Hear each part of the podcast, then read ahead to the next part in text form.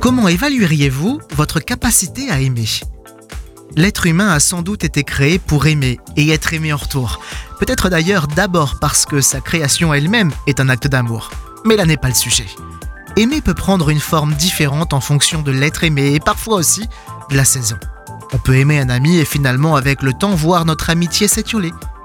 L'amour en couple a de quoi mettre des papillons dans le ventre et donner vie vous entraîne naturellement dans une toute autre dimension.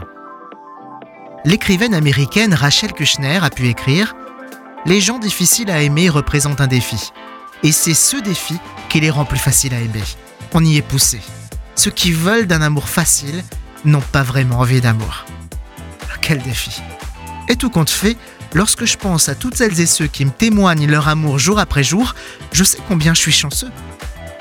Et si aujourd'hui, je prenais pour mission d'aimer celles et ceux qui m'entourent? C'est lorsque je deviens inconditionnel que ma condition change et me transforme.